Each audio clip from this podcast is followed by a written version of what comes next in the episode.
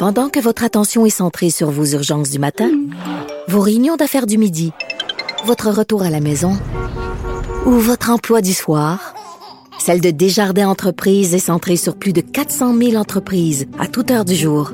Grâce à notre connaissance des secteurs d'activité et à notre accompagnement spécialisé, nous aidons les entrepreneurs à relever chaque défi pour qu'ils puissent rester centrés sur ce qui compte, le développement de leur entreprise. Et bon mercredi à tous. J'ai le bonheur aujourd'hui de reprendre la haut sur la colline, mais c'est en isolement qu'il se fait, car euh, je suis rentré samedi de France et il a fallu quelques jours pour qu'on règle certains problèmes techniques me permettant de faire l'émission ici en réclusion. Alors aujourd'hui, Vincent Marissal, député de Rosemont de Québec solidaire, qu'on a rejoint alors qu'il fait lui aussi du télétravail. Hein, les bureaux de, de comté des députés sont fermés. Il souligne la crise du milieu communautaire dont on parle trop peu euh, dans les discussions autour de la crise du euh, coronavirus actuellement. Il trouve François Legault solide dans l'actuelle crise et il se demande si la formule de revenu minimum garanti ne pourra pas aider à faire face à un prochain bouleversement de ce type. Aussi, c'est le retour de Dave Noël, historien et journaliste au devoir, qui nous faisait jusqu'à récemment sa chronique Les chiffres de l'histoire. On entame avec lui une série de cinq chroniques sur les virus et les bactéries dans l'histoire. Aujourd'hui, le choc microbien qui a suivi l'arrivée des Européens dans les Amériques. Le choc microbien aussi dans l'histoire du Québec. Mais d'abord, mais d'abord, il y a un compteur avec nous euh, au bout du fil et non en studio.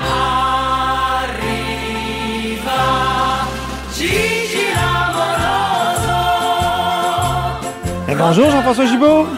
Bonjour à toi. Notre compteur et accessoirement directeur de la recherche à QMI. Alors moi, je suis confiné euh, dans un endroit sûr où j'ai pas de contact avec personne. Toi, tu es en télétravail? Ah, je suis en télétravail actuellement devant la fenêtre de, mon appartement où euh, je, regarde, euh, je regarde les autres dehors pour voir s'ils suivent les consignes parce que moi, je les suis. Mais tu travailles fort, hein? Puis la crise du COVID-19, là, euh, ça suscite beaucoup d'annonces de la part du gouvernement, des annonces pleines de chiffres, comme tu les aimes. Qu'est-ce qui te frappe dans ce qui a été annoncé euh, par les deux gouvernements dans les deux derniers jours? Bien, ce qui me frappe, c'est qu'ils n'ont pas lésiné sur les moyens. Euh, d'abord, du côté de Québec, là, on n'hésite même pas aujourd'hui à reconnaître que le budget de la semaine dernière est, est, déjà désuet. Euh, donc, euh, ils se sont dépêchés d'adopter 500 millions de nouvelles dépenses à l'Assemblée nationale avec la collaboration de l'opposition. C'est important de le mentionner. Tout le monde a mis la partisanerie de côté et rapidement 500 euh, millions de dollars d'ajouter à ce que le gouvernement peut dépenser pour affronter la crise. Et du côté d'Ottawa, ben là, on, répond aux attentes aussi. Là, 27 milliards de dollars d'assouplissement à l'assurance emploi. donc, les gens qui n'étaient pas couverts, on élimine le délai de on s'adresse aux travailleurs autonomes. Donc, immédiatement, on, prend on veut envoyer le message qu'il y a un filet pour tout le monde. Donc, ça ne vaut pas le coup d'aller travailler alors qu'on devrait être isolé si on revient de, voyage, par exemple. Il euh, ne faut pas avoir peur d'être pénalisé si on respecte les consignes d'isolement. Je pense que c'est ça le message qui est envoyé aujourd'hui. Et en plus, ça va probablement, probablement, Antoine, Dieu sait où est-ce que ça va s'arrêter. Oui. Mais disons qu'en ce moment, euh, selon les prévisions que nous avons, ça nous permettrait peut-être même d'éviter une, récession.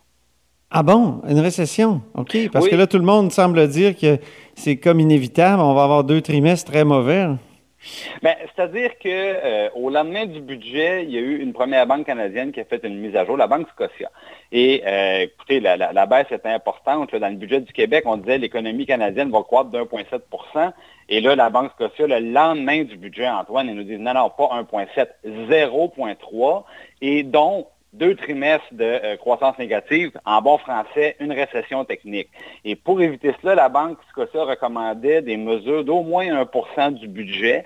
Euh, ça représente 23-24 milliards de dollars. Donc aujourd'hui, c'est exactement ça que le gouvernement fédéral annonce, 27 milliards de dollars plus des allègements au niveau fiscal. Là, ça veut dire que les individus comme les entreprises, la date pour faire vos impôts, on le sait d'habituellement, c'est à la fin du mois d'avril.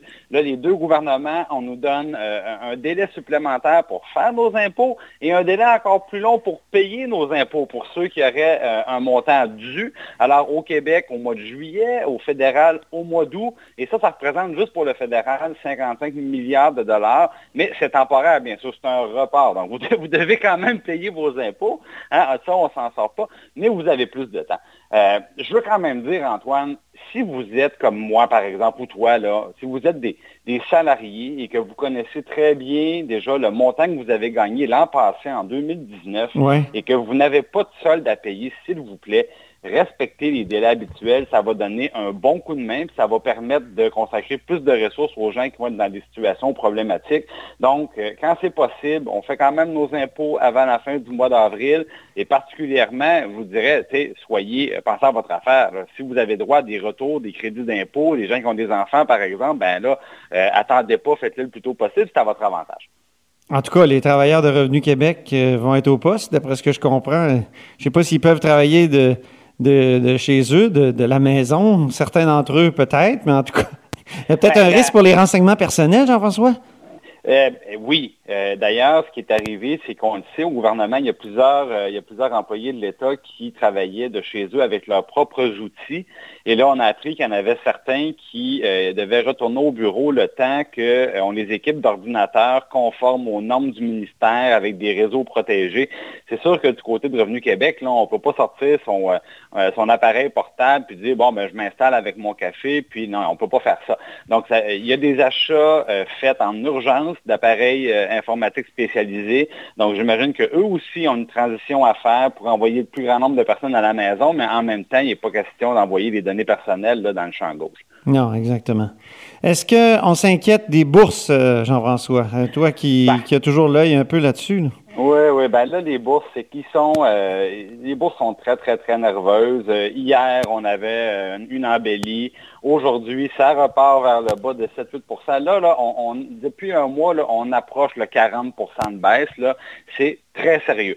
Une fois qu'on a dit ça, il ne faut pas succomber à la panique, il faut revenir à quelque part là, aux éléments tangibles, aux éléments réels. Et il y a plusieurs entreprises qui ont des activités tangibles de grande valeur. Et là, ce qui arrive, c'est que les actifs, par exemple, je parle, je vous donne l'exemple des les, entreprises qui ont beaucoup d'immeubles euh, en leur possession, qui ont de l'appareillage, donc des, choses qui ont une valeur intrinsèque, ben, on se rend compte qu'il y a des entreprises qui ont des valeurs boursières plus basses que la, valeur de leurs actifs. Et ça, ce que ça veut dire, ça veut dire que c'est sûr et certain que euh, la valeur de ces entreprises-là est sous-évaluée, ça va remonter, et en plus, il ne faut jamais oublier que quand la crise va se résorber, les travailleurs qui sont à la maison, là, ils ne sont pas sans emploi. Ce sont des gens qui ont un emploi dans beaucoup de cas, et simplement, temporairement, euh, ils ne peuvent pas travailler. Mais le jour où ça s'améliore, ils savent exactement où retourner pour travailler, et la même chose pour les entreprises, ils sont en dormance dans le fond. Donc, le rebond, là, on peut s'attendre, autant que ça descend vite en ce moment, autant que ça va remonter vite quand ça va se régler. Et, alors, ben, je vous dis, si vous sortez de la bourse en ce moment, vous pourriez vous en mordre les doigts.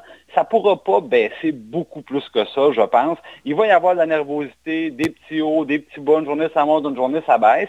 Mais on arrive au point où euh, les entreprises ont des valeurs intrinsèques plus importantes que leur valeur boursière. Et ça, c'est tout le temps temporaire. Est-ce que tu regardes tes placements ou tu as décidé de, faire fi de, toute cette réalité? Ah, ce que j'ai fait, non, j'ai, euh, je regarde pas ce que j'ai. Et euh, par contre, j'avais eu la bonne idée de suspendre mes, euh, mes cotisations réelles pour cette année. Je ne les avais pas placées tout de suite. Alors, ils sont dans, sont, sont pas en dessous de mon lit, mais ils sont pas loin de là en attendant justement. Puis là, moi, je vais essayer de profiter du rebond euh, plutôt que de regarder la descente. Oh. Je vais regarder le positif, je vais regarder la remontée qui s'en vient. Oh, on appelle ça un truc de compteur, ça. Ah, c'est pas c'est pas toujours avisé, mais dans ce cas-ci, de, placer l'argent tout simplement dans, un endroit sûr en termes de rendement, dans ce cas-ci, c'était la bonne chose à faire. un mot sur les banques maintenant qui vont accepter les retards hypothécaires. Oui, parce que euh, on a appris ça euh, tout récemment euh, de l'entreprise TransUnion, Antoine. L'augmentation des défauts de paiement sur les dettes de consommation augmente. Donc là, je ne parle pas des hypothèques, je parle des dettes de consommation. Mais ce que ça démontre, c'est qu'à la fin de l'année 2019, avant le début des problèmes, il y avait déjà beaucoup de monde qui avait des difficultés à payer, plus que d'habitude, je dirais, dans l'ensemble du Canada.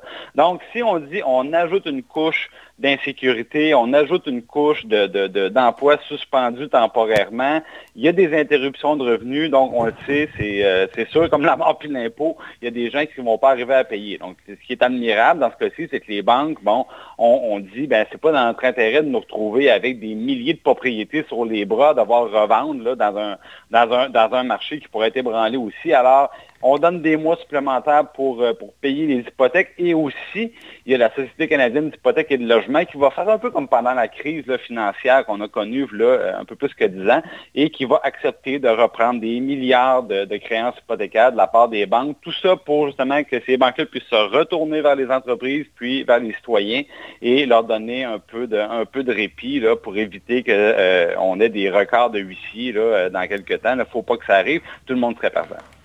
Ben, merci beaucoup, Jean-François Gibault, pour euh, ce tour d'horizon. Merci beaucoup, Antoine. On se reparle. Jean-François Gibault est notre compteur et accessoirement directeur de la recherche à QMI. Vous êtes à l'écoute de là-haut sur la colline, en isolement.